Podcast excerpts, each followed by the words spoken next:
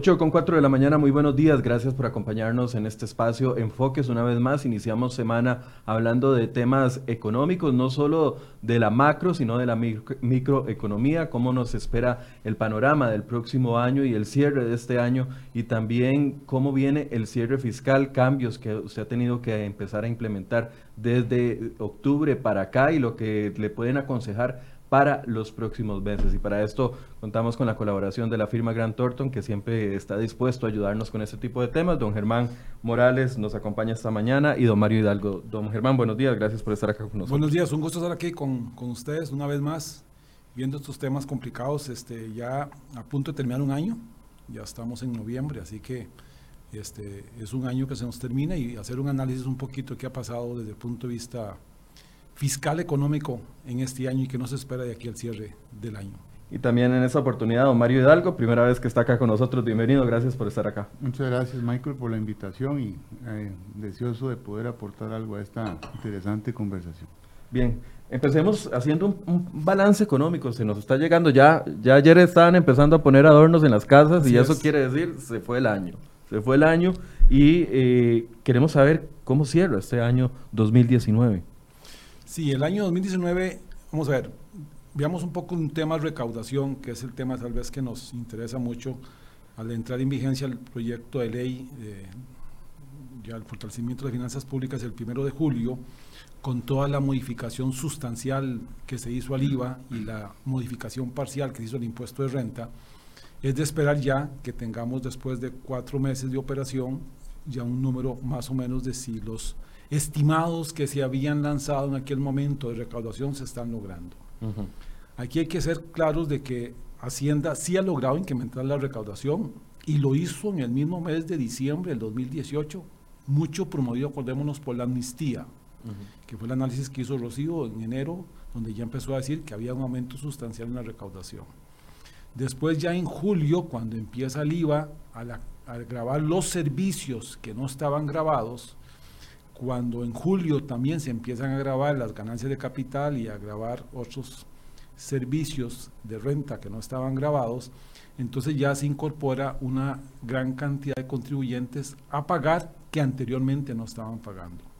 Eso genera un incremento en la recaudación. También nos ha dicho el Ministerio de Hacienda que se ha logrado incrementar la recaudación y que tienen una mayor recaudación respecto a la estimada para el 2019. Evidentemente esa recaudación no es la que se espera. ¿Por qué no es la que se espera? Porque hay sectores que están reprimidos, sectores que no están creciendo a nivel que se está creciendo y por lo tanto la recaudación no es la que se había lanzado al inicio.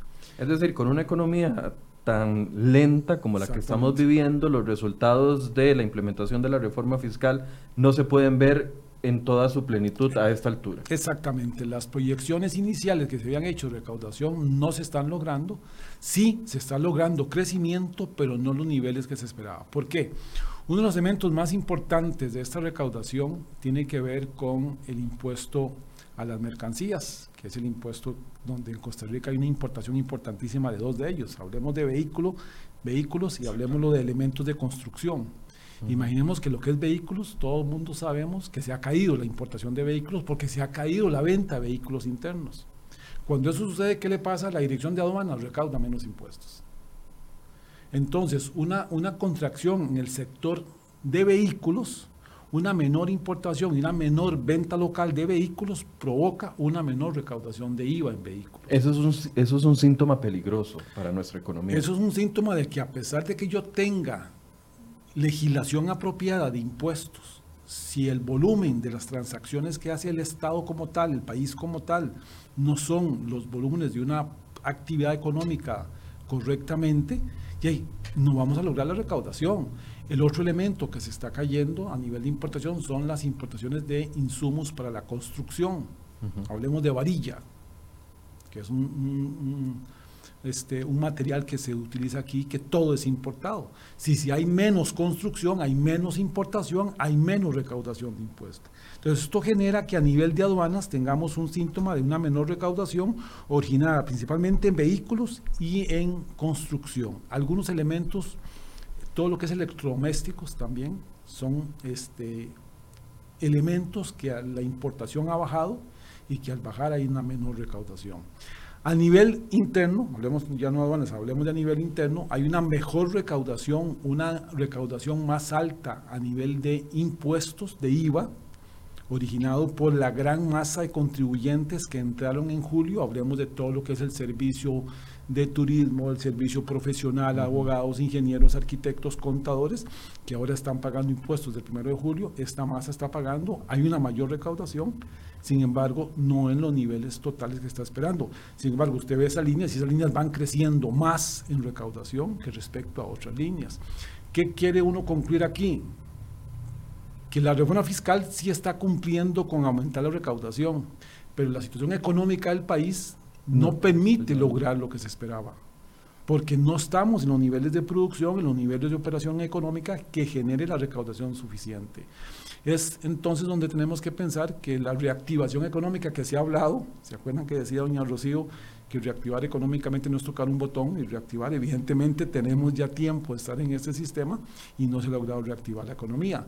Entonces, por más que yo tenga una legislación nueva que aumente la base, los que pagan los impuestos y que, y que pretenda tener tasas mejores, no lo voy a lograr mientras la situación económica esté deprimida y tengamos operaciones que no se hagan correctamente. Don Germán, al principio y también a, don Mario cuando guste intervenir, al principio de este año y, previo a la discusión fiscal se nos decía que, bueno, con la proyección de nuevos eh, impuestos que, que vendrían algunos sectores que no habían pagado impuestos, como los profesionales liberales, etcétera, etcétera, con la implementación del IVA como control cruzado, entre lo que se vende y lo que se compra, que podría obligar a muchos a, reportar sus ingresos reales, que con el tema de la proyección de crecimiento económico que tenía el país a principio de año, que íbamos a tener un cierre mucho más positivo. Sin embargo, se cayeron las proyecciones, el Banco Central ajustó la proyección de crecimiento, eventualmente nos viene estos, estos factores que usted está mencionando, la caída en el, en el consumo, porque lo han alertado todas las diferentes cámaras, de hecho el miércoles va a estar aquí la Cámara de Construcción precisamente y también la Cámara de Comercio hablando sobre la reactivación económica. Pero con, esto, con estos panoramas se nos había dicho una cosa, pero los... los eh, los factores cambiaron durante el año y entonces no vamos a tener el cierre que esperábamos o que se nos había dicho que íbamos a tener. Sí, digamos, uno, uno lo que puede concluir aquí es que la situación económica del país en general, la situación social del país, no es de un solo elemento. O sea, aquí los que podríamos haber pensado, los que quieren pensar que aumentando las tasas de impuesto es suficiente para que el, para que el país camine no es cierto. Aquellos que creen que, eh, solo gastando menos en el sector público se solucionan los problemas del país no es cierto.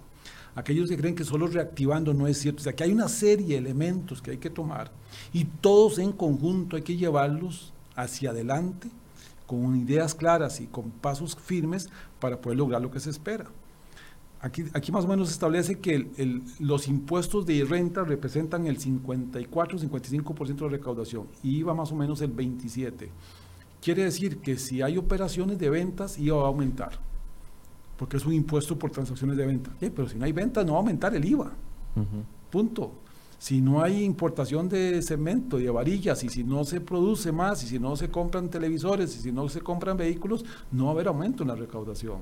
Ahora, la llegada de la temporada navideña podría traer un respiro al comercio que ha reclamado de que efectivamente se ha caído o esta situación de endeudamiento, y aquí vamos amarrando otros factores, esta situación de sobreendeudamiento que tenemos los costarricenses va a hacer que tengamos una temporada navideña tal vez diferente o distinta, porque ahora este año sí hemos caído en razón de que debemos mucho, hemos caído en razón de que ya no hay otra tarjeta de crédito para seguir utilizando y, basando el el consumo, como uno de los importadores o de los impulsores de la economía. ¿Cómo cambia este, esta temporada? Sí, digamos, el tema está en que yo lo que creo es que sí se puede analizar hoy en noviembre, y en este mes de noviembre creo que el costarricense va a analizar, si realmente por los nuevos impuestos se le incrementó el costo de vida. Y creo que va a concluir que no necesariamente. Aunque es muy popular decir que sí. Que no es en forma importante como se le incrementó. Yo he hecho un análisis, y aquí lo hemos comentado, que más o menos aquellos que no pagaban alquiler, el incremental del IVA no pasaba de un 3, un 2%.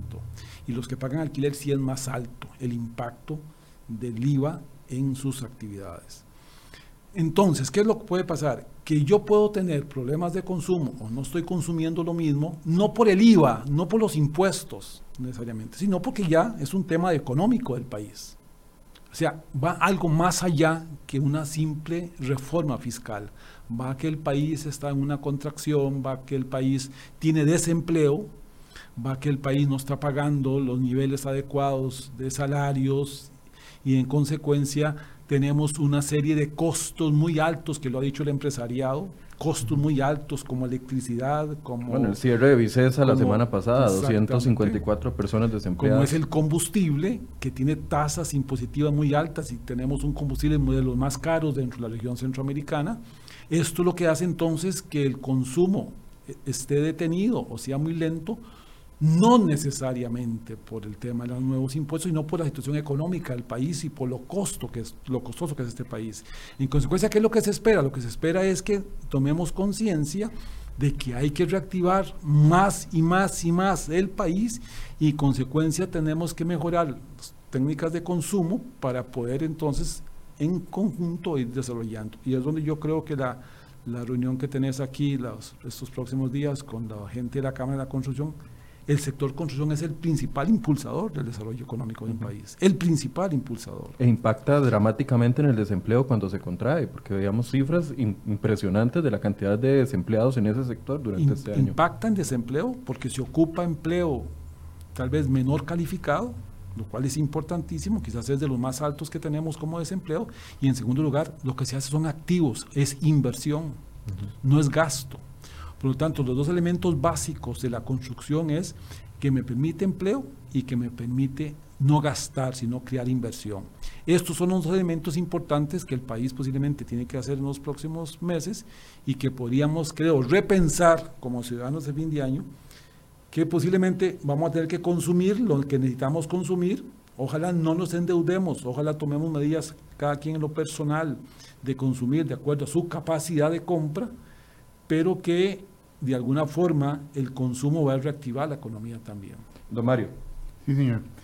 Sí, el, el, yo lo veo de la siguiente forma. Recordemos que la ley de fortalecimiento de las finanzas públicas, que tiene cuatro ejes temáticos, ¿verdad? uno es renta, el otro adopción del IVA y el otro está relacionado, los otros dos, perdón, uno con el tema del empleo público y finalmente la regla fiscal Recordemos que el remozamiento del sistema tributario costarricense iba a ser gradual, es decir, la, carga fiscal que contienen los dos primeros elementos no iban a desplegar sus efectos de manera inmediata. Entonces iba a ser un tema progresivo y eh, ha fallado un poquito, aunque hay que reconocer que el Ministerio de Hacienda ha hecho ingentes esfuerzos para operativizar la reforma se ha quedado debiendo en ese campo, ¿verdad? Porque las señales que ha recibido el contribuyente para pagar, cómo pagar, dónde hacerlo, no ha sido la más feliz. Y hemos encontrado que un día la administración dice una cosa, al día siguiente dice otra, se cambian los formularios. Y entonces digamos que la, la aplicación operativa de esta gradualidad también ha sufrido un poquito por ese lado y ahí hay un impacto, digamos, en la recaudación porque la gente, esto se ha prestado para que la gente siga en estado de negación, ¿verdad? Diga, no, a mí no me toca, yo no voy a pagar, no me van a revisar, no me doy cuenta. Y después el otro gran problema era, recordemos que en un principio la, la ley de fortalecimiento sí establecía concretamente que apostaba mucho a lo que era el control del gasto público y concretamente me refiero a la regla fiscal. Pero hemos visto propios y extraños a través de los días que han transcurrido. Más propios. Exactamente. que este, han surgido una serie de feudos y principados en este país, ¿verdad? Donde la reacción natural de las personas, es decir, o de algunas instituciones, Mire, a mí no me aplica eso, yo tengo recursos propios, uno escucha a las municipalidades, ¿verdad? cuyos ingresos vienen de los impuestos, pero dice yo estoy fuera. Entonces yo sí siento que la, administración pública en general y, tal vez los altos mandos, uno ve el tema de la universidad, ve el tema de la caja y hay todavía un deseo de, resistirse, de resistencia a este fenómeno. Y yo creo que lo de la regla fiscal y el control del gasto público es fundamental, no solo basta el remozamiento de del sistema tributario que fue absolutamente parcial, ¿verdad? Nosotros necesitábamos una reforma, en mi opinión, mucho más profunda que lo que se dio, pero bueno, se dieron algunos pasos o lo que se permitió políticamente en la Asamblea Legislativa que ocurriera. Y a esto sumado, digamos, el tema de la, de la economía, que ustedes ya han mencionado de manera importante, ¿verdad? Este, nunca, nunca, y esto es un, cualquier libro de texto lo señala, en un tema cuando hay decaimiento, eh, cuando el sector productivo está deprimido, los impuestos nunca es como el elemento que permite su, desarrollo. Entonces era una tarea muy difícil quedar, afectar a sectores dinámicos como los servicios al pago de impuestos y pretender que la, reactivación se diera por sí misma. O sea, hay que hacer un plan mucho más ambicioso en mi criterio en esa dirección, tomar medidas particulares, pero repito, la, la, afectación de nuevos tributos no es siempre el mejor aliado a esos procesos de reactivación económica. De hecho, uno busca otras latitudes, otras jurisdicciones, y cuando se dan estas situaciones, lo que uno ve es que más bien bajan las tasas impositivas y se conceden más exenciones pase aquí por el acumulado que había en relación al gasto público no era posible.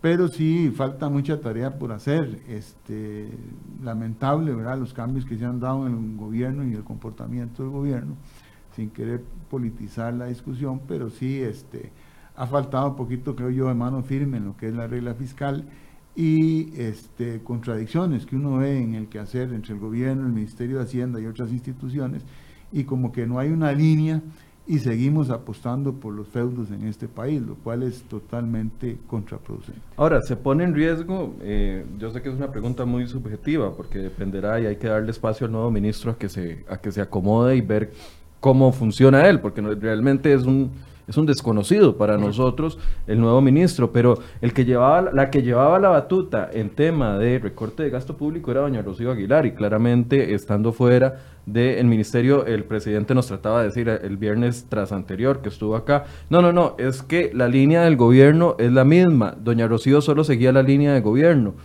Claramente eso no es cierto porque la línea de gobierno la llevaba doña Rocío en el Ministerio de Hacienda pero afuera a sus ministros, como el ministro de Presidencia o el jerarca de la Caja del Seguro Social o los rectores, no, no piensan en, en esa misma línea. Y ahora ¿Qué tan importante, ya para, eso fue comentario político, qué tan importante es que el que llegue a presiden, al Ministerio de Hacienda mantenga esa línea dura en tema de regla fiscal y en tema de recorte de gasto, porque si no entonces quedó sobre nosotros los ciudadanos el peso de la reforma fiscal. Fundamental, o sea, eso es fundamental. Necesitamos una persona con los mismos lineamientos de doña Rocío. Recordemos que doña Rocío de alguna forma donde han participado otros ministros, como bien lo dice, Rocío estuvo en contra de sus propios colegas ministros que participaron en sesiones de negociaciones y les, les mandó notas en contra de los acuerdos que habían firmado. O sea, sí, Rocío tenía una línea clara de, hacia dónde iba desde el punto de vista de contención del gasto y es de esperar que el nuevo ministro mantenga esa línea porque si no, no vamos a lograr lo que estamos pensando acá. O sea, tenemos una reforma fiscal que entró, que está mejorando la recaudación, pero no lo suficiente porque no la puede hacer toda. Tiene que haber una reactivación económica y tiene que haber una reducción del gasto para poderlo lograr. Aquí, en consecuencia, la conclusión que uno llega es que estos son varios elementos que el presidente tiene que tomar en cuenta para poder salir del bache en el que estamos. No es un solo elemento. Creemos que está la posición del país en o sea, hay los menores niveles de inflación, hay el menor nivel, digamos, de lo que es la variación de la moneda, tenemos los niveles más pequeños desde el punto de vista de variaciones de meses a otros. En consecuencia, son como adecuados los tiempos para ver cómo se reactiva la economía y que hay que aprovechar los momentos cuando esto, cuando esto sucede. Ahora, todo el mundo habla de la reactivación económica, la reactivación económica, y yo creo que muchos estamos cansados de que nos digan reactivación económica, reactivación económica, pero hay verdaderamente un norte con respecto al tema de la reactivación económica, porque si uno ve los enfoques de gobierno, por ejemplo, el gobierno le apuesta todo, pone todas sus cartas en el tema del plan de salvamento para deudores. Esa es una de sus políticas tal vez más fuertes en tema que nos venden como reactivación económica. Eh, el presidente lo defendía aquí, la ministra de, de, Planificación también lo defendía. Por otro lado, en la Asamblea Legislativa vemos otras iniciativas que dicen, bueno, liberemos los fondos del FCL para que la gente tenga más dinero en sus hogares y entonces pueda gastar más y entonces la, actividad, la economía se reactive, decía Carlos Avendaño hace unos días en plenario. Por otro lado, el tema también de Restauración Nacional, de que se le entrega a la gente los fondos de eh, la pensión complementaria. O sea, hay un montón de medidas o algunas medidas que van muy enfocadas en poner dinero en el bolsillo de la gente. Pero eso va a reactivar la economía o sería mejor entonces decir una moratoria y bajamos el costo de la electricidad a la mitad y vemos qué pasa. No sé, hay una visión clara de cómo hacer reactivar la economía. Ya, ya no es que nos digan que necesitamos reactivar la economía, es el cómo y que ese cómo sea efectivo. Sí. Digamos que es difícil. Todos estos elementos que uno dice, voy a mejorar el consumo, reactiva la economía, pero lo reactiva en el corto plazo, pero no es sostenible. Porque esas familias se van a comer ese ahorro que tenían y se claro y se quedan sin el ahorro y el consumo se les fue. No es cierto entonces que eso sea un tema sostenible en el tiempo. Tenemos que pensar en una reactivación sostenible y para que esto sea sostenible es una reducción de gastos en partidas presupuestarias que se van a dejar de asignar de aquí en adelante en los presupuestos, algo que quede permanentemente. Y el segundo tema es hacer una reducción de, o, hacer una asignación mejor a los elementos donde hoy voy a reactivar como el sector construcción para producir más empleo, que es fundamental el empleo. Entonces, ¿qué es lo que está pasando aquí? Que hay una serie de medidas que se lanzan que son golondrinas que vienen a ayudar, pero que no son soluciones permanentes en el proceso que se debe estar. Y aquí es donde el gobierno tiene que centrar, y el nuevo ministro de Hacienda, cuáles son las tres, cuatro aspectos fundamentales que sí son correctores de la situación económica del país y que sí la van a reactivar y centrarse en esos. El mismo tema este que usted decía, el salvamento para los deudores, recibió signos negativos de los mismos banqueros del sector público. Los mismos bancos del sector público dijeron, eso no lo vemos viable. Bueno, la empresa Moody's, la calificadora, dijo que ponía en riesgo la banca pública y el presidente dice, es que yo no les creo a ellos ahora no les cree. Ahí es donde usted ve que son entonces una especie de medidas, de ideas tipo golondrinas que no van a salvar correctamente. En consecuencia, creo que, la situación económica y la reactivación lleva a un análisis mucho más profundo de varias variables que el gobierno creo que no las ha tomado como suyas, creo que Rocío las tenía muy claras, creo que Rocío iba en la dirección correcta y tal vez más bien Rocío necesitó más apoyo para poder cumplir aquello que ella quería. Rocío podía haber hecho más si hubiera contado con mayor decisión por parte del presidente de la República y esperemos que el nuevo ministro de Hacienda tenga apoyo del presidente de la República y tenga las ideas similares a las que tenía Rocío de buscar la reducción del gasto como algo permanente y no como simplemente un tema de meses o una reclasificación de partidas, como fue la negociación con el FES, una reclasificación de partidas y quitar algo como gasto y ponerlo como inversión, ya se soluciona el problema. No es esa la forma correcta. teóricamente, reactivar la economía desde el consumo con un ingreso temporal, no un ingreso permanente, es una buena estrategia. No, sin lugar a dudas, no es, eh, no es, es un paliativo, puede verse como un mecanismo para solventar. Recordemos que eh, hay mucha gente que está incómoda en nuestro país con las tasas de interés que se cobran en préstamos, tarjetas de crédito, y eso amalgamado a esta iniciativa que se está planteando de, solventar la situación vía salvamento, pues uno está con ganas de averiguar dónde va a ser la fila para ir uno también, a ver cómo se ayuda con esto. Pero el, para mí el tema eh, es, anda por otro lado, es decir, en, Costa Rica aquí hay elementos que no se han tomado en cuenta o no se han tratado de la manera correcta. Y uno ve que en muchos otros países se apuesta mucho a lo que se ha denominado el emprendedurismo, que muchas veces se trata como un vocablo cotidiano, pero no lo es, ¿verdad? Entonces aquí el, generar empresarios, gente que, que, que entre en actividades para generar empleo, como se mencionó antes, Aquí cuesta mucho, ¿verdad? Las trabas, los permisos, todo lo que hay que hacer para... Entonces mucha gente, usted ve que este país... Financiamiento. Exactamente, este país está prácticamente en venta porque la gente quiere salir de los negocios familiares, los poquitos que quedan, venderlos a, algunas compañías y irse a la casa a cortar cupones por un lado, ¿verdad? Y no, no, no porque el, el generar empresas es complicado en este país. Entonces me parece que el gobierno debería revisar muy bien el tema esto de los permisos, de, las, de, cómo obtener financiamiento.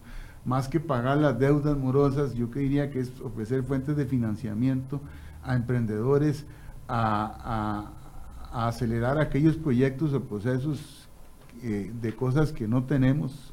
Normalmente se apoya lo que ya existe, ¿verdad? Y no se apoya lo que no está.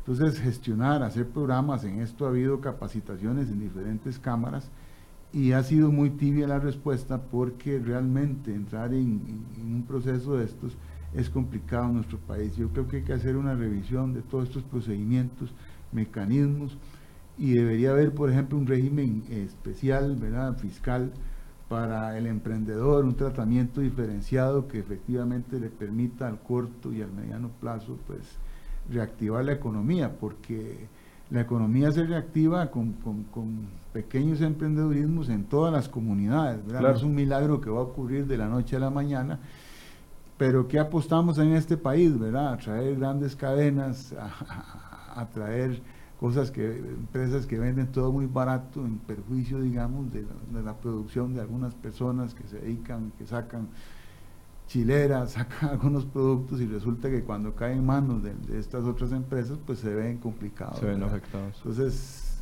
tienen que ir a descontar facturas. O sea, es un, ciclo complejo, ¿verdad? Entonces yo creo que el gobierno también debería volcar sus ojos a tratar de, facilitar estos temas, ¿verdad? Y hacer una verdadera este, eh, reforma de todos los procedimientos y mecanismos que existen para que se dé producción y que se genere empleo de manera activa y constante. Eso es una manera de, combatir este tema y, es la solución para mí sostenible a largo plazo. Es que eh, enfocarlo en el consumo de los hogares, no sé si, ustedes opinarán distinto o parecido, pero enfocarlo desde el consumo de los hogares, ok, el país está mal porque la gente no está consumiendo, es también una forma de, de, lavarse las manos eh, porque no estoy cumpliendo la otra tarea, la tarea importante. Y entonces mucha gente en los últimos días ya, ya interiorizaron el, discurso de que es porque los hogares no están consumiendo y si me, solidifican o me consolidan las deudas, entonces yo puedo volver a... o sea, es, como una narrativa que trata de poner del lado del, ciudadano la tarea que tiene que hacer el gobierno.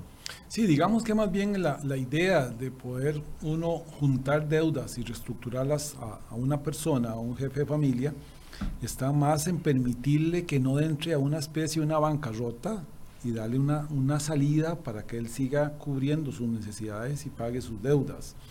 Eso ayuda al sistema de que él no deje de pagar y además eso permite que él sea sostenible en su familia y que entonces no entre él en un problema. No creo que es para que él vaya a consumir más y gaste y gaste y entonces eleve la producción nacional. No. Me parece que, que aquí el tema está en que como Estado nos faltan políticas claras de reactivación económica. Creo que esa es la conclusión a la que estamos llegando. No tenemos claridad total de políticas integrales claras de reactivación económica, que se diga vamos por este camino, que es un camino a mediano, a largo plazo, y no medidas de meses, de fin de año, como sacar este fondo de pensiones y dárselo a la gente, que va a solventar ahí para ir a comprar el, el regalo de Navidad, pero que no va a resolver el problema económico que el país tiene. Este, tenemos que hacer mucho a nivel de país, tenemos que mejorar muchísimo a nivel de país desde el punto de vista de costos, ¿verdad? Ya lo hemos hablado acá con el tema de Vicesa, que tuvo que despedir personal porque tiene una planta en otro país centroamericano que tiene un menor costo de producción y eso es lo que ha sucedido. Eso nos tiene que hacer pensar que sí somos un país caro en ciertas cosas y que tenemos que ser como logramos esas reducciones para poder ser más eficientes. Creo que ahí es donde está, centrarse en ese tipo de situaciones que le permitan al empresariado, que es el que arriesga su capital, poder este, generar más empleo y generar un poco más de productividad. Voy a ponerle, comentarles algunos de los mensajes que estamos recibiendo. Dice Brian Ponce, este país no valora a los emprendedores, los aplasta sin misericordia, la opinión de él. Sebastián Rodríguez dice, una idea errónea es que los bancos del gobierno tengan que tener una ganancia desde que son del gobierno, de, que tengan que tener una, ganancia, son del gobierno, deberían de estar estas ganancias enfocadas en las personas. Kylie Bombard dice, cero reactivación sin apogeo de otros sectores como el de turismo o con la elevación de costos y reglas nuevas para los de Airbnb, es la opinión de Kylie. Estela Chinchilla dice, no se ve reactivación económica y metemos manos en el financiamiento de un tren que pagarán mis tataranietos. Wow, genial idea de la administración. Esa es otra de las opiniones. Definitivamente sigue siendo el tema económico. Yo, yo sí sigo sintiendo alegría, al menos en este particular, de que el tema económico ha tomado relevancia en los ciudadanos y que cada vez estamos más, eh, más concentrados y y preocupados, no solo por lo que pasa en la economía del hogar, sino en la economía del país. E-, ese tema que, mencionaba este señor que nos preguntó, el tema de que no se toma en cuenta el emprendedurismo, es fundamental. O sea, yo, yo decía, cuando nosotros estábamos creando la ley de banca para desarrollo, yo decía que banca para desarrollo era un fondo donde, por ejemplo, si don Mario eh, tenía una idea como promotor importante, fuera una entidad bancaria y el Estado, son fondos del Estado, le iba a dar a Mario este dinero con una menor obligación de garantías de lo que se tiene que dar, porque Mario es un emprendedor no sofisticado y que en consecuencia suele ayudar a Mario en su emprendedurismo a salir adelante. No, amarrar un banco de desarrollo como un préstamo igual, común y corriente. Tengo que dar garantías y tengo que tener una serie de cosas para poder ser sujeto a ese crédito. Entonces es muy complejo porque aquí ¿qué hay que hacer? El Estado tiene que apostar en el emprendedor y tiene que ayudarle al emprendedor que no tiene recursos y que no es sujeto de crédito en el banco para que su idea desarrolle. Esto ha permitido, por ejemplo, a Israel, Israel cambió de estar produciendo naranjas y una serie de productos agrícolas con sus famosos inventos increíbles del, regueo, del riego gota a gota en un desierto, y lo dejó y ahora está desarrollando emprendedurismo con software y con robótica y con nanotecnología y es hoy una potencia mundial en eso, porque el Estado se metió, porque los jóvenes estudiantes que están en las universidades, el Estado llega y dice, ¿tiene esa idea? Yo voy con usted. ¿Cuánto necesita? 100 mil dólares. Yo le pongo 60. Póngase 40. Vamos adelante. Donde el Estado sabe que de 10 jóvenes que va a apoyar, 8 fracasan y 2 salen adelante. Pero ese que sale adelante se recupera la inversión que se metió en los ocho que no, que no salieron. Entonces hay un crecimiento en la economía. Aquí no hay eso. Banca para Desarrollo no tiene lo que se debió haber hecho y para lo cual se debió haber orientado. No es un préstamo común y corriente con garantía hipotecaria, no puede serlo. No funciona. Y entonces el emprendedor no tiene cómo poder desarrollar sus ideas sin recursos. Y, y ese, ese, ese que nos, señor que nos escuche, que pregunta, tiene toda la razón. Brian. Exactamente. Bien, hablemos de, ahora sí, del tema que nos convocaba porque lo teníamos muy pendiente y es el cierre fiscal. Ya habíamos hecho un primer acercamiento, don Germán, con, con otras eh, de los socios de, de Gran Torto con respecto al periodo fiscal, que tal vez vale la pena recordar que este de 2019-2020 es un periodo con particularidades. Exactamente. En primer lugar, Recordemos que este periodo 19 nos lo truncaron porque hubo una ley que cambió el primero de julio, entonces tenemos que entenderla diferente. Todos los costarricenses, está hablando del impuesto de renta, todos los costarricenses del impuesto de renta, de alguna forma tenemos que tener claro que el, primero de, que el 30 de junio hay un rompimiento en la legislación con la que veníamos trabajando desde el periodo que inició el primero de octubre y que en consecuencia van a haber tres elementos importantes ahí. Número uno, el que sigue, el que sigue en el régimen, don Mario, usted me ayuda aquí, que sigue en el régimen del título 1, rentas común y corriente del título 1, activos puestos en explotación, a ese no le pasa nada. Ese sigue exactamente hasta septiembre 19, porque ese, aquí lo he explicado así las otras veces, ¿te acordás? El río no ha terminado, lo empezó a cruzar el río el primero de octubre y el río lo terminó el 30 de septiembre. Toda la legislación vigente es con la que empezó y por lo tanto su periodo lo acumula todo de octubre 18 a septiembre 19 y lo declara el 15 de diciembre.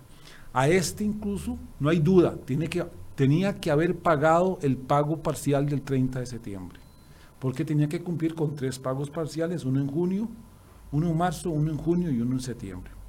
El cambio está para los que tienen rentas inmobiliarias. Que son las... Alquileres. Alquileres. Que estos, el río lo empezaron a cruzar el primero de octubre, terminó el 30 de junio. Y ahí se les estancó. Y ese, esos meses que tiene ahí, tiene que traerlos ahora, simplemente, y declararlos el 15 de diciembre. ¿Y por qué así? porque julio, agosto, septiembre ya venía en forma individual, ya tiene que venir pagando mes a mes. Y después tenemos, don Mario, el tema de las rentas mobiliarias, que son las rentas de dividendos, intereses y algún tipo de alquiler de muebles y de intangibles, que les pasa lo mismo a las rentas de alquileres. Su río lo empezó a acusar el primero de octubre, terminó el 30 de junio, eso lo acumula, lo declara el 15 de diciembre y desde julio en adelante ha venido pagando mes a mes y seguirá pagando mes a mes de ahora en adelante. Su periodo será mensual y ya no tiene que hacer cierres anuales. Sí, eh, la complejidad un poquito la ofrece este cierre de periodo fiscal dos elementos que convergieron. Una es cambio de algunas de las reglas en materia fiscal, número uno, y número dos, que abandonamos el periodo fiscal tradicional, que basado en la actividad cafetalera, que iba del 1 de octubre al 30 de septiembre de un año. Entonces, eh, el tema era, bueno, ¿cómo vamos a hacer que esas dos situaciones coincidan sin que sucedan problemas? Entonces, como bien lo adelantó don Germán en su exposición, pues básicamente el título primero, aquellas personas que pagaban con el sistema de renta tradicional, realmente no vieron cambios sustanciales en su comportamiento. La única modificación es que arrancaban ahora, el pasado 1 de octubre, con un periodo fiscal extraordinario, para la mayoría de los casos y único de 15 meses. Este ya fue el último año que había un cierre del 30 de septiembre. Sin embargo, efectivamente, para la que eran las rentas del capital, como ya se mencionó, mobiliario inmobiliario y las ganancias y pérdidas de capital, pues se entendía que esas reglas desplegaban sus efectos a partir del 1 de julio. Pero la administración nos ha hecho ver ciertos temas que han complicado el escenario.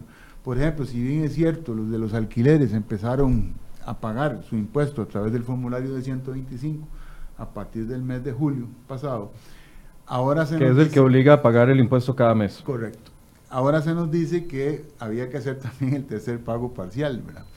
Cuando, digamos, en un entendimiento claro del tema era, ok, si yo arranco con el nuevo régimen, de yo presentaba una declaración a final de año por los meses que fueron, de 1 de octubre al 30 de junio, y ya yo venía pagando mi impuesto. Pero ahora viene eh, la Administración Tributaria por un tema de recaudación y nos dice la semana pasada, mire, les recuerdo que para los que no hicieron a la hora de contestar una consulta, el tercer pago, ese tercer pago se, debe, ¿verdad? Y si no lo han hecho en este momento, entonces hay multas. Hay intereses, sí señor. Entonces, y, y eventualmente multas. Entonces, ahí donde uno ve que no era tan, tan clara, digamos, la separación entre un régimen y el otro, porque entonces están mezclando. Parece que ellos indican que el fundamento en el artículo 22 eh, eh, de la ley de renta, este era un pago autónomo y que el tercer pago o había que dispensarlo por los procedimientos establecidos en la ley o bien hacerlo. Y muchas personas se habían desentendido de ese tercer pago porque ya lo venían haciendo con, digamos, el sistema nuevo. Y ahí era lo que yo apuntaba, ¿verdad? Que, que, la administración ha sido un poco eh, estítica, perdóname la expresión, ¿verdad? en dar la información necesaria. Los sistemas tributarios modernos son aquellos que favorecen el cumplimiento voluntario. Ahora, aquí tal vez algunas personas que antes no pagaban eh, ningún tipo de impuesto por el tema del alquiler, porque era en su casa o en su cuarto, que todos los casos que vimos cuando, cuando comenzamos a hablar de esto, la gente que tiene eh, un local comercial en el corredor de su casa, etcétera, etcétera, podría estarse preguntando ahora, no, no, no, solo un momento, yo me inscribí hasta julio y, o, hasta el momento en que la reforma fiscal me obligó. Esas personas están fuera de este panorama. Son las que ya venían pagando impuesto de renta por algún tipo de alquiler. Recordemos que el primero de julio la administración tributaria eh, modificó el sistema, la plataforma, y migró automáticamente a aquellos contribuyentes inscritos, cuya actividad fundamental sea la recepción de un arrendamiento había mucha gente que estaba fuera del radar, ¿verdad? Completamente, eso se comenzaron a inscribir. Bueno, los que se les movió ahí la conciencia un poquito, se fueron y se inscribieron, ¿verdad? Y entonces se registraron y empezaron con el sistema mensual. Pero digamos, para ellos pasado no, no había, porque nunca habían declarado, ¿verdad? estaban ocultos. Para estas personas no hay ningún cambio, siguen pagando mes a mes. Exactamente, sí señor. Pero aquellos que ya venían o los migraron automáticamente, que era mucho que ver con locales comerciales, porque en vivienda usted sabe que históricamente pues, no, se pagaba. no se pagaba o casi no se pagaba porque el inquilino no pedía esa factura, porque no, no, le servía como gasto deducible, ¿verdad? Entonces, ese sector estuvo omiso por muchos años y parte del cambio de ligar el IVA con los alquileres fue que sirviera como un puente transicional para sacar a esas personas que estaban omisas y ocultas y que salieran en la foto. Entonces, e, e, esa parte de la, de la medida que quiso hacer la, la disposición con esto lograr ese efecto. Y entonces eh, ese es el tema, ¿verdad? Entonces los que tenemos alquileres químicamente puros, le llamo yo, que solo nos dedicamos a alquileres, no es mi caso, pero me pongo en primera persona para explicar, este, sí siguen esta regla. Ahora, aquellas personas que tienen combinación de actividades, que no tienen solo alquileres, sino que realizan otras actividades, por ejemplo, yo tengo una ferretería, pero como dice usted, alquilo un corredor, no sé, a una cerrajería, o un local, eso no me migra al, automáticamente al, nuevo capítulo 11, sino que me hace que me quede en el sistema tradicional, que ahí también hubo alguna confusión, porque eh, habían sectores que fueron migrados, había que hacer una declaración a más tardar el 31 de julio, indicando, vea, yo tengo combinación de negocios o no, o tengo al menos un empleado, que es la regla para devolverme al título primero, ¿verdad? Correcto. Pero la administración en algunos sedes regionales no recibió esos documentos, ¿verdad? Y después sale ahora, hace dos semanas, otra resolución donde nos dice, vea, haga, vamos, ya no vamos a hacer declaración jurada, sino que usted va a ir a hacer una, una declaración de 140, que es la de inscripción, y ahí donde usted va a modificar mi, su actividad. Ahora, si yo después lo fiscalizo y usted no tiene una combinación de negocios, pues mi, mi brazo es largo y poderoso y lo voy a, lo voy a revisar. Pero eh, esto es lo que yo apuntaba un poquito, que desgraciadamente yo sé que se han hecho ingentes esfuerzos y sería grosero decir de que la administración no se ha pegado una gran carrera porque se la ha pegado. Pero sí ha habido este, eh, eh, información ambivalente que se ha, dado al contribuyente y eso ha truncado un poquito el cumplimiento en tiempo y forma. A mi gusto hubiera sido mejor, mire, las reglas desde el día uno eran estas, este es el camino que usted tiene que seguir, simplificar pero no ha sido así, ¿verdad? Ya hemos tenido varias resoluciones donde, mire, si usted entendía que era así y la administración ha apostado por algo que para mí es pernicioso, que es la navegación silenciosa. Usted interprete la ley, busque sus asesores, ve a ver qué hace, pero resulta que a la hora del cumplimiento... Y después le decimos cómo era. Exactamente. Y eso para mí no es, va de la mano con la necesidad que tenemos actualmente, ¿verdad? que era claridad en las reglas. Y eso ha, truncado un poco este, y ha hecho traumático hasta cierto punto este, este cierre. La cuestión es que ya se han ido aclarando algunos nublados y ya la, la, gente ha venido presentando, porque el espíritu era anterior, como lo había expuesto Germán, que usted terminara su periodo fiscal con las reglas que usted había empezado. Esa fue la tónica que marcó la administración. Sin embargo, este, ciertas actividades, como las ya mencionamos, que se ven afectadas por el capítulo 11, que es el cambio fundamental en renta. Hay otros cambios importantes, pero el central es la, adopción de una nueva cédula impositiva, que es el capítulo 11, que es el tratamiento especializado de las rentas del capital y las ganancias y pérdidas de capital. Y entonces este fue el cambio central y para quienes recibían recursos de este tipo, pues sí ha sido un cambio bastante movido en el cierre fiscal. Quiero plantear algo que me pasó la, hace unos días. Una, una persona de un salón de belleza, yo le pregunté cómo le ha ido con el tema de que ahora tienen que pagar IVA, se le han ido clientes, etc. No, ahí todavía los clientes siguen, eh, ha sido todo un reto con la factura electrónica y todo el asunto, pero todo bien. Pero yo no tenía contemplado de que ahora tengo que pagar renta. Y dijo, ahora. O sea, esa persona no sabía que desde siempre, por su actividad eh, en salón de belleza, siempre tuvo que haber pagado renta. Y para esas personas es como algo nuevo, para ellos el tema. Entonces, ¿qué deberían de estar sabiendo con respecto a este cierre fiscal? Ya pasó el cierre fiscal, pero este nuevo periodo, para que, para que se adapten a que el IVA es una una recaudación, un intermediario que ellos están, una intermediación que ellos están haciendo, pero que hay otras actividades o sea, o su actividad siempre tuvo que haberse, para que no se expongan a, multas. Yo le dije, bueno, pero usted hizo cierre fiscal. Dice, no, pero está pagando IVA. Sí, le dije, sí. busque contador, ¿verdad? Empezando por ahí. Ese es el tema. El tema es que, digamos, el, empresario y esta, esta persona, digamos, que, que tiene su local comercial, tiene que entender un poquito y asesorarse bien lo que le corresponde cumplir de obligaciones tributarias. El IVA es un impuesto donde ella es recaudadora del impuesto. Entonces aquí lo más práctico es cobrarlo cobrarlo porque si ya no lo cobra, a ella se le va a atribuir la responsabilidad mañana. Si ella lo cobra a la persona que llega a cortarse el pelo, simplemente aumenta el precio, como le hemos hablado aquí, un 13% y lo cobra. Entonces parece que es un tema ya explicarle al cliente, pero yo le explico al cliente y el cliente va a entender que me va a pagar 4 mil colones más un 13% más o 5 mil más un 13% más para el corte de pelo. El tema está ahora con renta. Es en renta yo siempre tengo que tributar porque tengo utilidades. Cualquier compañía, empresa, persona que genere rentabilidad, que genere utilidad neta, tiene que estar inscrito en el impuesto de renta. Eso no, eso no lo impuso la, reforma fiscal reciente, eso ya viene... para hablar de la ley vigente, desde el año 88, 1988 ha estado vigente la ley 7092 y establece este tipo de condición. Pero no se paga por el ingreso bruto, se paga por el ingreso neto. Esta persona tiene que llevar un control exacto y preciso de los ingresos y los gastos, y si no tiene utilidad, si tiene pérdida, no paga impuesto de renta. Y si tiene utilidad, paga un impuesto de renta que va en una tasa progresiva desde un 5 hasta un 30%, con una escala eh, que hay ahí eh, eh, ascendente. En consecuencia, yo lo que le digo a estas personas es que se, se asesoren bien con un contador, con una persona del área fiscal y que no necesariamente piensen que van a tributar un 30% de los ingresos brutos. No, es sobre la renta neta y solo si tienen utilidad.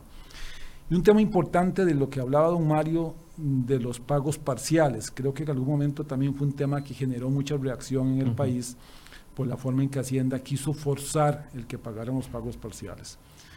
Para aquellos que pagaron el pago parcial, ya lo hicieron, está muy bien. Tributación interpretó que siempre tienen que hacerlo, así que me parece que ahí no están en contradicción con la interpretación de Hacienda, la cual no comparto para el régimen de rentas de capital pero ya lo hicieron, que terminen el periodo fiscal y en diciembre liquiden. Los que no lo hicieron y están ahora en rentas de capital, ya sea alquileres o rentas de activos intangibles, inmuebles y inmuebles, esos hagan un análisis y determinen precisamente si ese pago parcial lo ocupan para el cierre que tiene que hacer del 1 de octubre al 30 de junio. Si ese pago parcial no lo ocupan, no lo tienen que hacer porque no es necesario. No puedo yo adelantar algo si al final no lo voy a ocupar. Y como el periodo ya pasó, porque es con base a los números del 1 de octubre al 30 de junio, yo ya sé si necesitaba o no ese pago parcial. Entonces, aquellos que Hacienda les está diciendo, pague el pago parcial, y ahora están en rentas de capital, alquileres o no, alquileres de muebles, analicen si lo ocupaban y no se estresen. Si no lo ocupan, no salgan en carrera a pagar.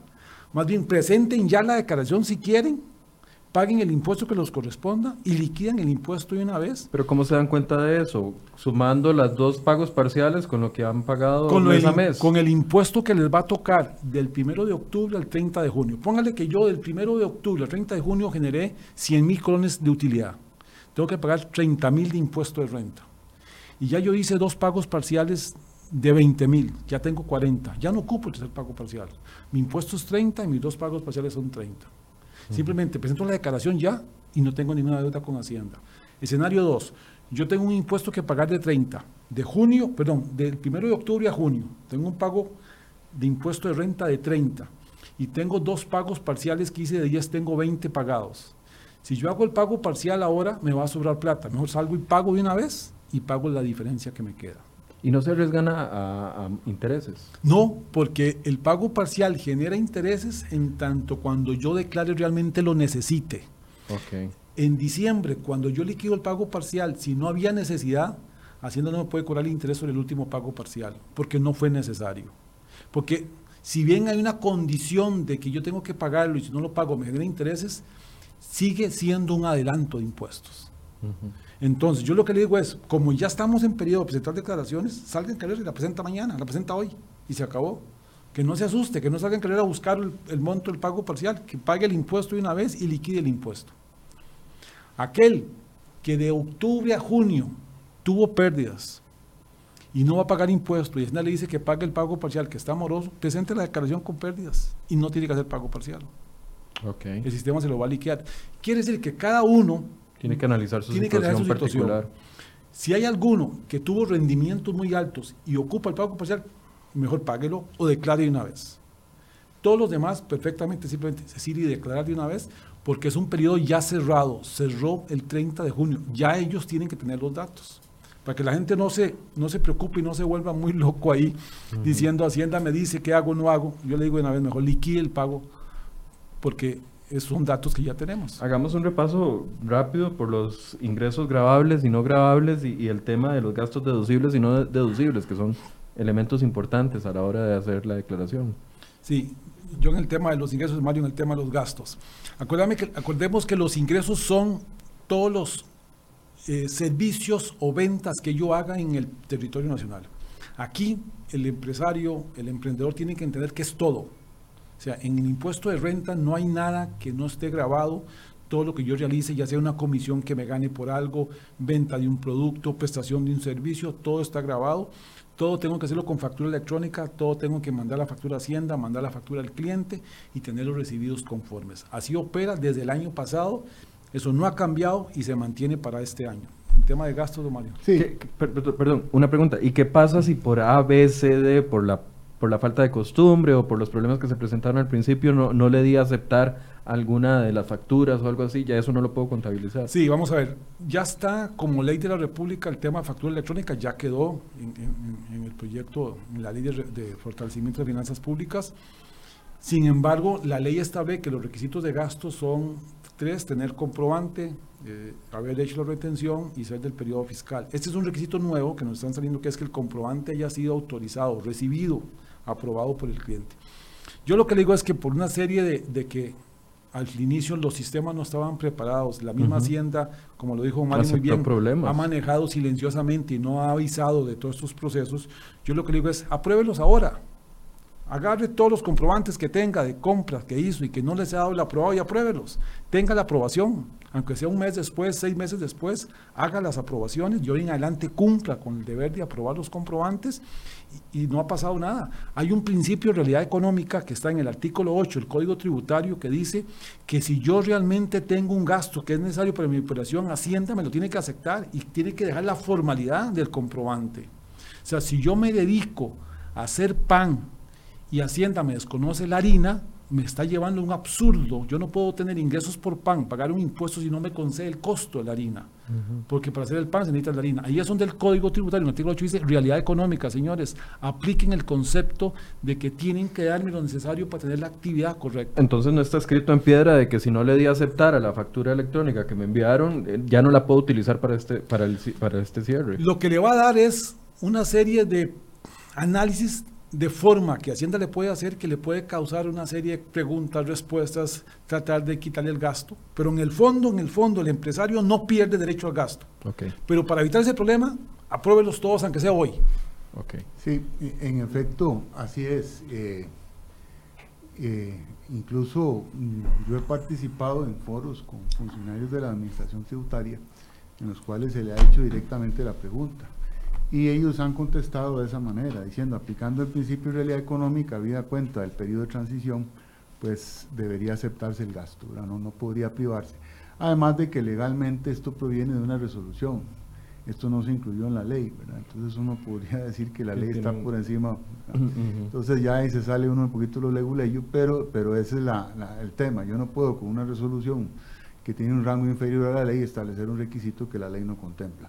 Pero eso no, no, es una llamada, no hacer caso, pero hay que, hay que aceptar las facturas, pero sí hay una solución al tema. Dice Damaris Bermúdez, pero los sistemas dan un error si uno intenta probarlos después. Sí, claro, claro. Incluso hay unos que le sale aprobación tardía, este, o, da, o da.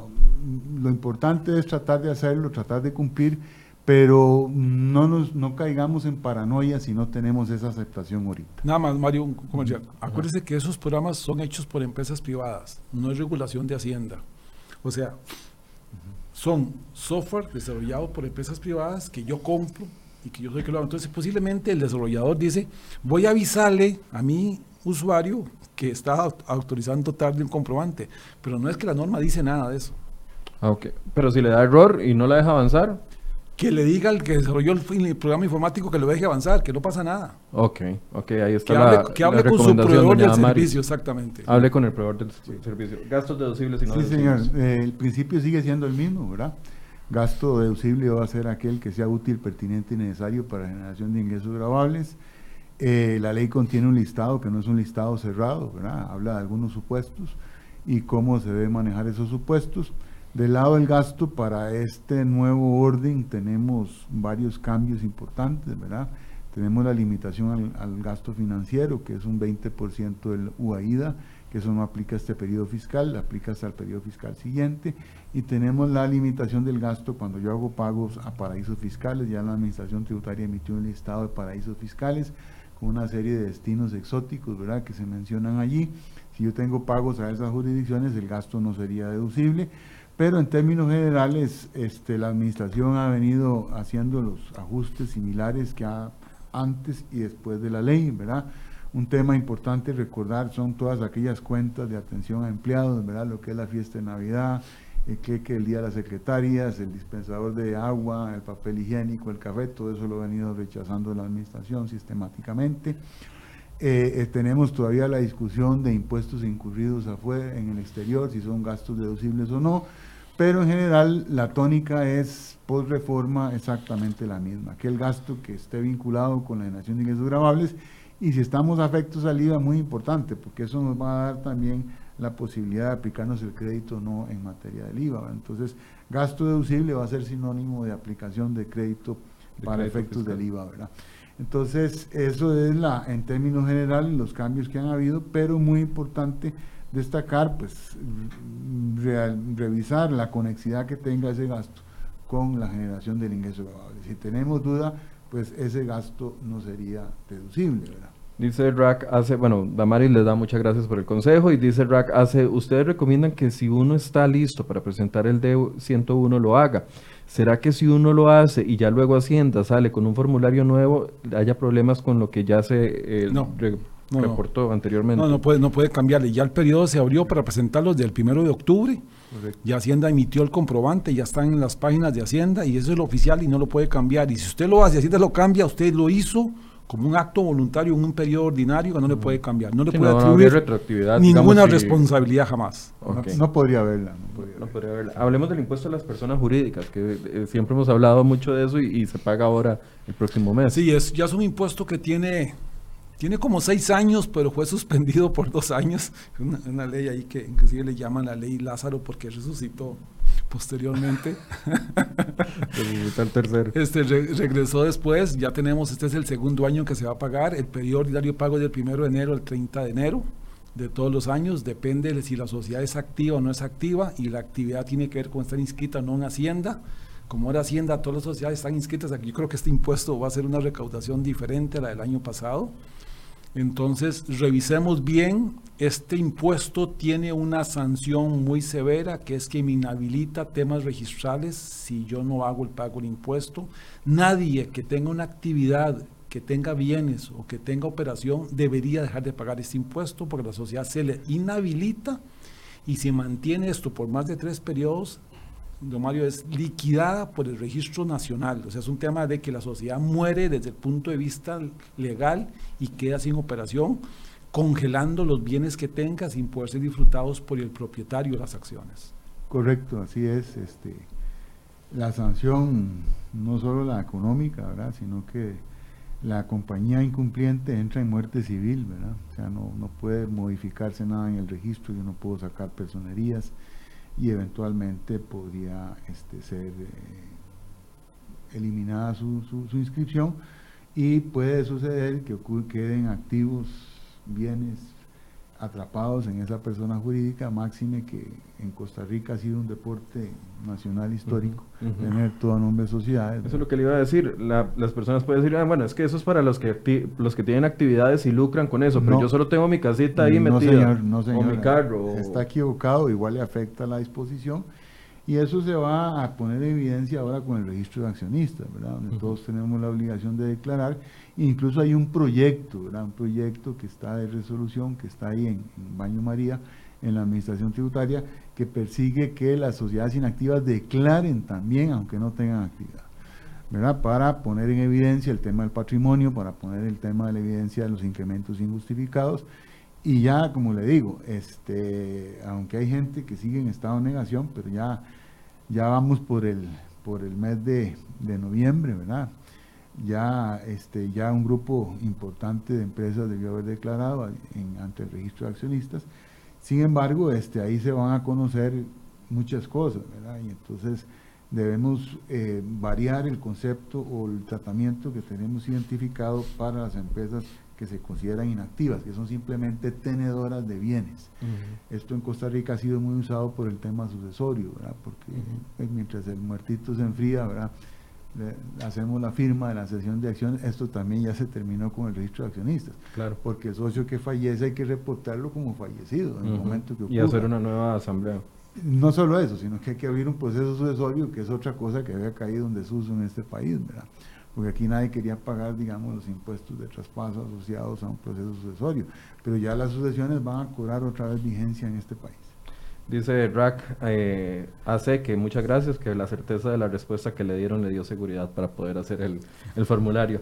Eh, tal vez una conclusión, porque dedicamos mucho la primera parte del programa al tema de análisis, pero una conclusión con respecto a este tema de cierre fiscal, algún mensaje que quieran dejar bien eh, fortalecido entre la gente. Sí, los temas de impuestos son obligaciones que debemos de cumplir, no las deje para última hora Hacienda tiene ya el uso de plataformas para todo. Todo está en ATV, en el sistema de Hacienda, tanto el impuesto a las sociedades como la D101, los formularios nuevos de rentas de capital, de ganancias de capital. Sin embargo, hemos conocido históricamente que estas plataformas se saturan en las fechas de cierre, los últimos días. No dejen esto para los últimos días de diciembre se les va a acumular y posiblemente genere algún tipo de rompimiento de la comunicación. Y algo que tienen los sistemas que creo que me parece que está incorrecto es que si usted no termina el proceso completo, lo tiene que volver a iniciar. Entonces, si a usted en un proceso de subir información se le corta, todo lo que había digitado tiene que volver a empezar. Entonces, háganlo con tiempo, no dejen para último las cosas y recuerde que pagar tarde tiene multas, moras, intereses y sanciones. Entonces no debemos de esperar al último momento para hacerlo.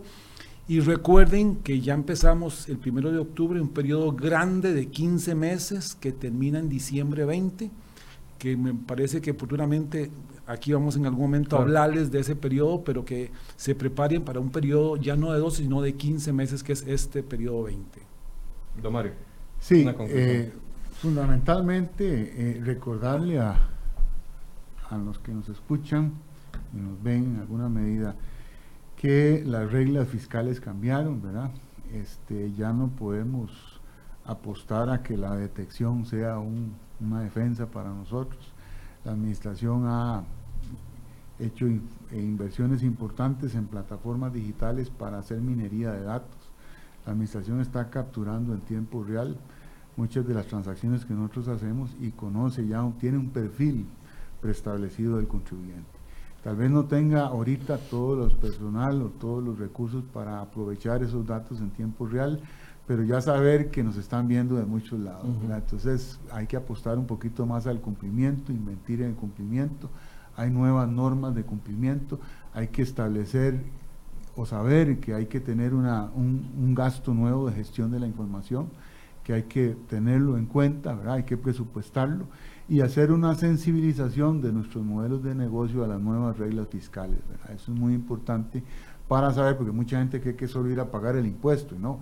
Y estas reglas fiscales van a tener el impacto en la forma en que nosotros gestionamos nuestros negocios. Con el IVA, con la renta, etcétera, hay cambios y que tenemos que tomarlos en cuenta para favorecer este cumplimiento y hacerlo con la debida antelación para evitar sorpresas y eh, eh, sin sabores que podrían eh, traducirse en el pago eventualmente de multas y sanciones de carácter económico o más graves tal vez y tener claro todos estos elementos. Bien, muchísimas gracias a ambos por este espacio, por las respuestas y también gracias a ustedes por habernos acompañado durante este programa. Mañana vamos a hablar de un tema que se las trae. Recuerdan que recientemente se aprobó un impuesto al servicio de Airbnb. Bueno, hay varias iniciativas en la Asamblea Legislativa que van por este camino, muchos en tema de impuestos a este tipo de servicios. Mañana vamos a tener un debate con respecto a este tema. Los invitamos para que estén acá a partir de las 8 de la mañana. Muy buenos días.